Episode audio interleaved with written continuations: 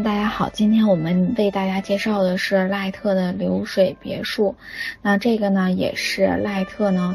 在这个。呃，现代主义大师他的成名之作啊，也是一个有机建筑的代表作品。这个室内空间处理呢，相对来说也是非常的，嗯，有所典范的。大家可以看到，它的室内相对来说是自由的延伸的，然后并且进行相互的穿插，嗯，这个内外空间也是，嗯，相互交融的，嗯，非常合理的和这个。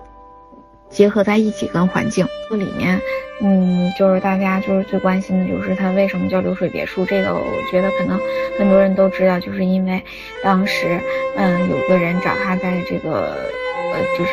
瀑布前面做一个别墅嘛，然后他去观察这个场景，观察了好多天，然后后来决定说要在瀑布的上面做一个别墅，说可以坐在这个别墅里面听到水的声音。大家说的是，其实。并没有大家想象的那么浪漫。其实这个流水别墅每年都会修好几次，由于这个它这个水的一个问题，嗯，而且呢，它也是非常的年久失修，就是每年观赏的人数呢都是一定的。如果要是人数过多的话，就容易塌，而且呢，就是也是花费了很多的钱，嗯，就是因为这个别墅呢，其实，在维护上面付出了很大的一个代价。流水别墅的业主是一个这个犹太的一个商人。他是在美国的时期，属于一个上流社会里的一个，啊，这种商人。然后我我前面发的视频里面有专门来讲这个流水别墅制作那个设计的背后的故事，大家可以仔细听一下。这是赖特晚年时期的一个作品，也是把赖特从这个普通的一个优秀建筑师，一下提升到建筑呃现代主义建筑大师四大建筑师之一的一个非常著名的代表作之一。也是说，这个设计作品呢，就是是属于两个人都同时成就了对方。当时的这个业主呢，他在这个商界并不是特别的呃受人尊敬，呃，然后呢，赖特呢本身来说，当时也是呃负面新闻缠身。如果大家有兴趣，可以看一下前面那个，就是我讲的这个那个赖特的这个整个这个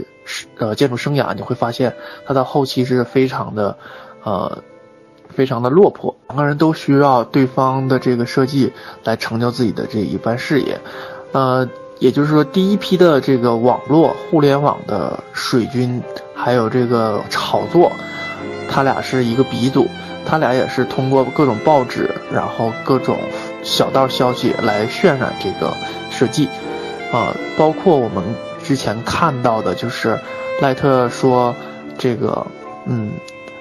在没有方案设计的基础上，让这个，呃，甲方来。这个故事是这样的，我简单叙述一下。这个甲方呢，就是，呃，设计这个流水别墅呢，他是特别着急的，因为好像已经有好几个月的时间，啊，就没有给他任何的方案。然后甲方给这个赖特打了个电话，说我现在要过来，我什么时候你能给我这个方案，就是方案的草稿。然后赖特想了想，说你来吧。然后这个甲方到达赖特的这个工作室需要两个小时时间。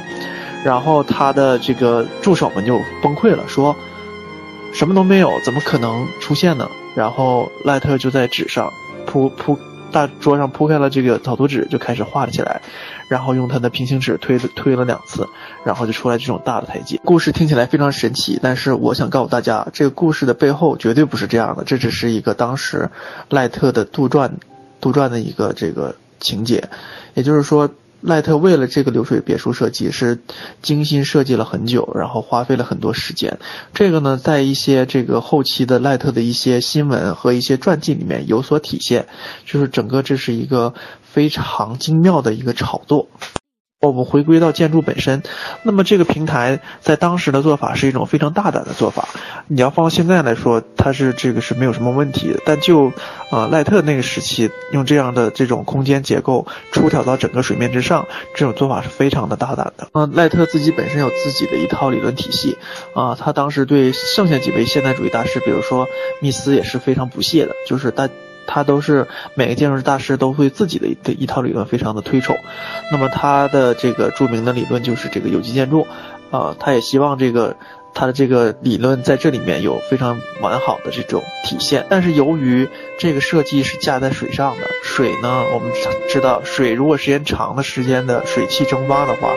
会让我们的室内呃湿度增高，这是其一。其二是当时的这种施工技术是很难达到那种特别好的防水的。到后期的时候，经常会发现屋里屋内的这个有些石材开裂，因为受水和热的这种双重的这种忽冷忽热，然后再加上这个湿度湿度的变化，会导致材料的开裂。还有一些木头，啊，因为这个水的这种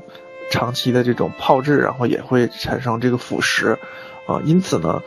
它的这个维护费用是非常高的。莫奈特本身是一个非常传奇的人物，他在这个一生里边有，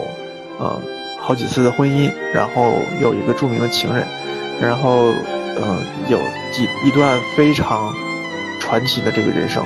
大家也可以从我刚才第一个这个视频里可以看得到。因此，就是这么一个放荡不羁、桀骜不驯的这个设计师，他才能设计出如此这个具有先见性，还有这个我们说它有超前性的这种设计，震撼了当时所有的这个建筑界。因此呢，我觉得赖特的他一生是非常辉煌的。很多同学其实已经比较了解流水别墅了，所以呢，在这个里面，面面老师为大家找了几张内部的照片，大家可以看一下。就这个流水别墅，它不仅是外面啊就是值得我们学习，其实内部空间也是非常值得我们学习的。看一下就是这个细节，